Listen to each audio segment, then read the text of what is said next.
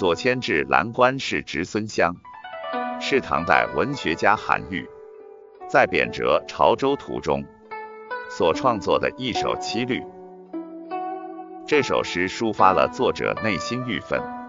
以及前途未卜的感伤情绪。首联写因一封书而获罪被贬，只是朝夕而已，可知龙颜已大怒，被贬到了离京城八千里之遥的潮州。颔联直书除弊事，申述自己因为忠言而获罪。何非罪远折的愤慨，颈联集景抒情，既悲且壮；尾联抒发了英雄的志向，表达了骨肉之情，悲痛凄楚，溢于言表。全诗集叙事写景抒情为一炉，诗味浓郁，感情真切。对比鲜明，是韩诗七律中的精品。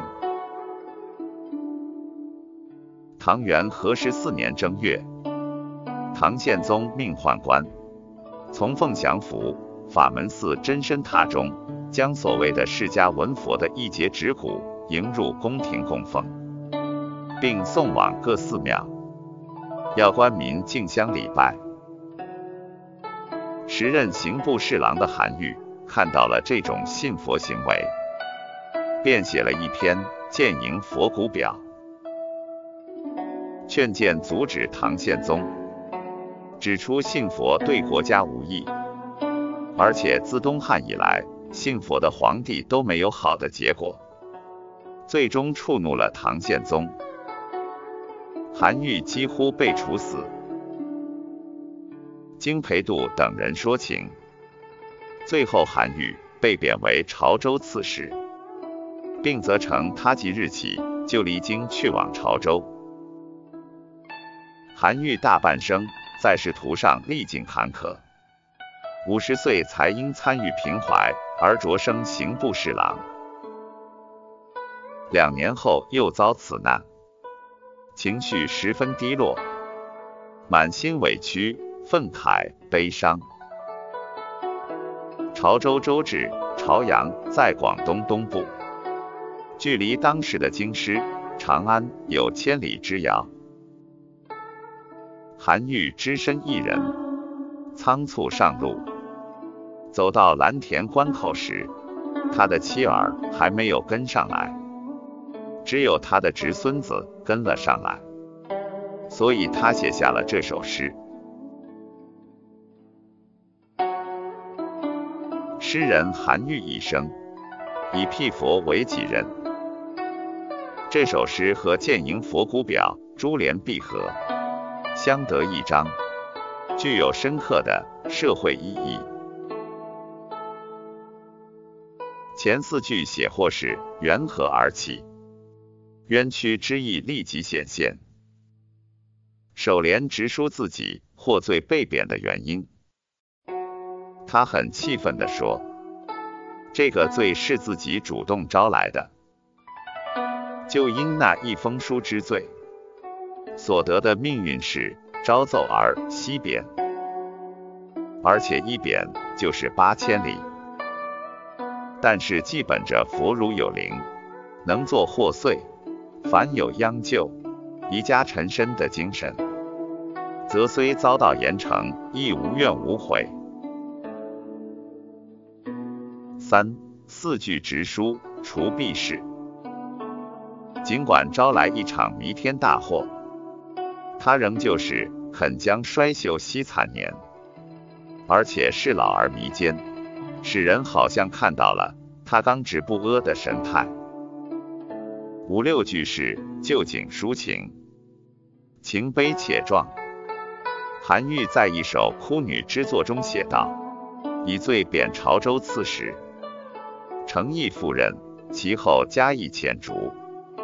小女到死，并知曾封一旁山下，可知他当日仓促先行，告别妻儿时的心情如何？韩愈为了上表，付出了惨痛的代价。家和在三个字中，有他的血泪和愤怒。后两联紧扣题目中的“至兰关失之孙湘”，作者原贬，严令启程，仓促离家，而家人亦随之遭遣逐，随后赶来。当事人行至兰关时，侄孙韩香赶到，妻子儿女则不知尚在何处。作者在《女如旷明》中追述道：“欲既行，有司以罪人家，不可留京师，破遣之。女如年十二，病在席，既经痛与其父绝。”又于至走到汉顿，失时隐节，死于商南曾封邑。了解这些情况，便知景联纯作景语、境界雄阔之类的赏析并不确当。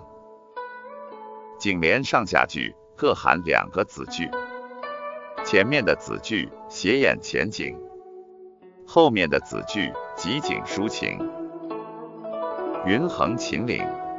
遮天蔽日，回顾长安，不知家何在。雪拥蓝关，前路险艰，严令限期赶到贬所，无奈马不前。